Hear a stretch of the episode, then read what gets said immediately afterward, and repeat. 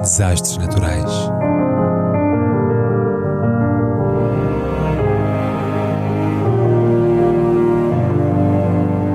Por António Araújo.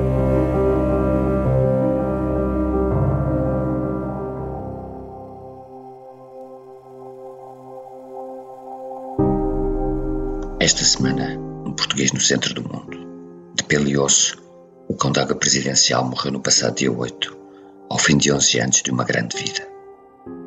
Nunca um português esteve tão perto do centro do mundo, e o facto deste não ter escrito memórias ou prestado testemunho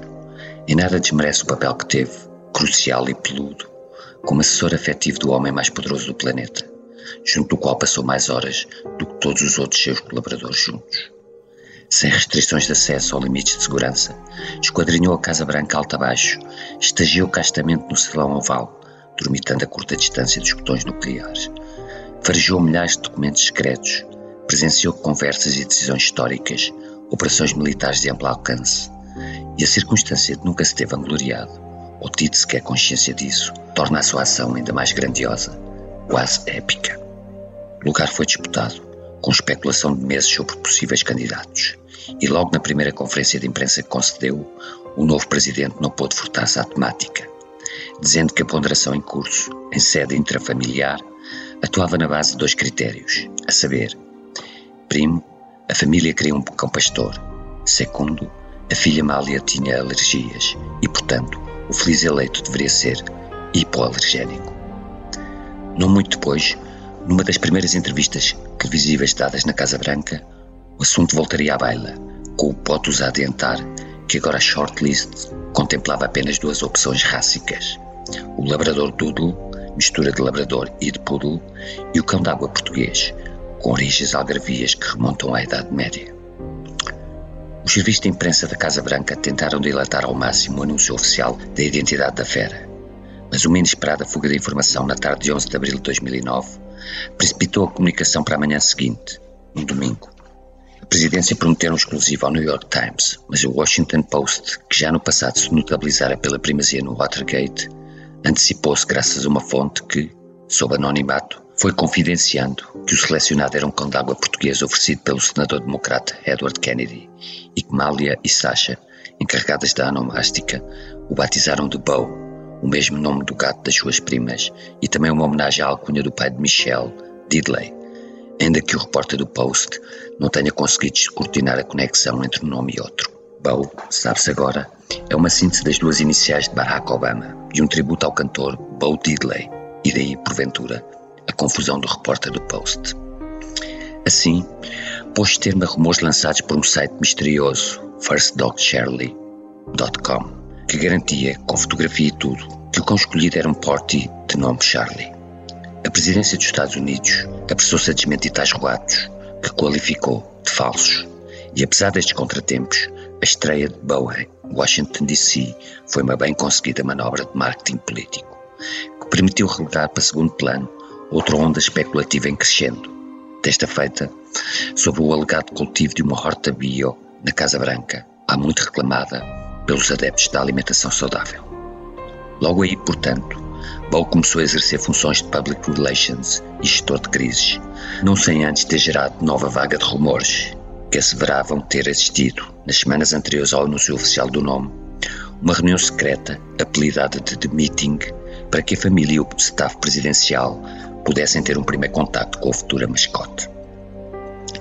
Bow era filho de Watson, pertencente à família Raider, residente num subúrbio de Pittsburgh, e de Penny, propriedade do casal Hart e Martha Stern, donos do canil Amigo Português Water Dog, em Boyd, Texas. O nome dos donos originais nunca foi revelado e ainda hoje permanece em segredo,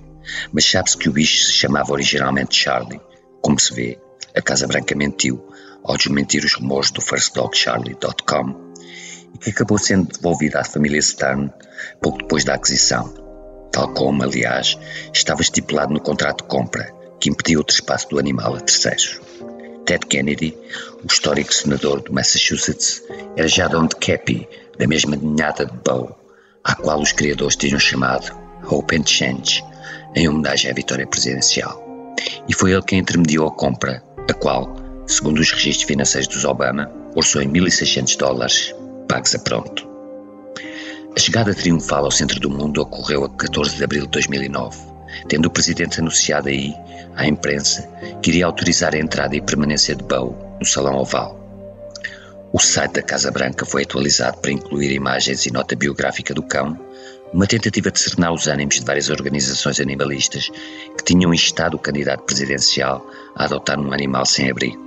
No verão de 2008, antes da eleição, a Best Friends Animal Society conseguira reunir uma petição de 50 mil assinaturas nesse sentido. Os Obama fizeram então vagas promessas adotivas. A People for the Ethical Treatment of Animals, PETA, escreveu o gesto de comprar um cão de criação como inquietante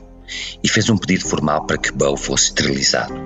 Em resposta, a Casa Branca informou à América que o cão já havia sido castrado. Em complemento, a família presidencial fez uma generosa doação à Human Society, uma organização de recolha de animais abandonados de Washington,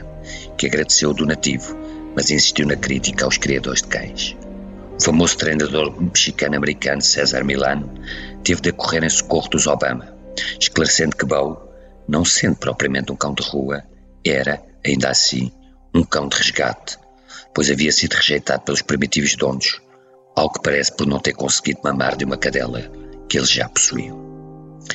Não muito depois de Bo dar entrada na Casa Branca, onde foi alcunhado de Obama, ou primeiro cão, iniciou-se a produção de quatro livros infantis e de um boneco de peluche com a sua figura, a que seguiram centenas de iniciativas, a um tempo comerciais e políticas. Prevendo um aumento vertiginoso de potenciais compradores, o Clube de Cães d'Água Portugueses da América advertiu para os cuidados específicos a ter com os exemplares desta estirpe. Quanto ao mais, Sabe-se que Bow apreciava comer tomates, ainda que em agosto de 2012 a Casa Branca tenha informado que se encontrava de dieta. Sabe-se também que Bow, à semelhança dos cães de água do senador Kennedy, foi treinado por Dawn Sylvia, de Hume, na Virgínia, que o ensinou a sentar-se, a dar a pata, a deitar e a rolar, a sair e a esperar. Em janeiro de 2016, nos dias finais do mandato de Obama, os US Secret Services, encarregados da segurança presidencial, localizaram armamento calibre 22 na parte de trás da carrinha de Scott Stockert, um indivíduo de Dickinson, Dakota do Norte, que preparava o rapto e sequestro de Bow e por isso foi prontamente detido. Até nesse plano de animalesco, Donald Trump destoou, quebrando uma linha centenária inaugurada por George Washington, vários cães e cavalos e um borrão da luz doado pelo rei de Espanha, e prosseguido pelos seus sucessores,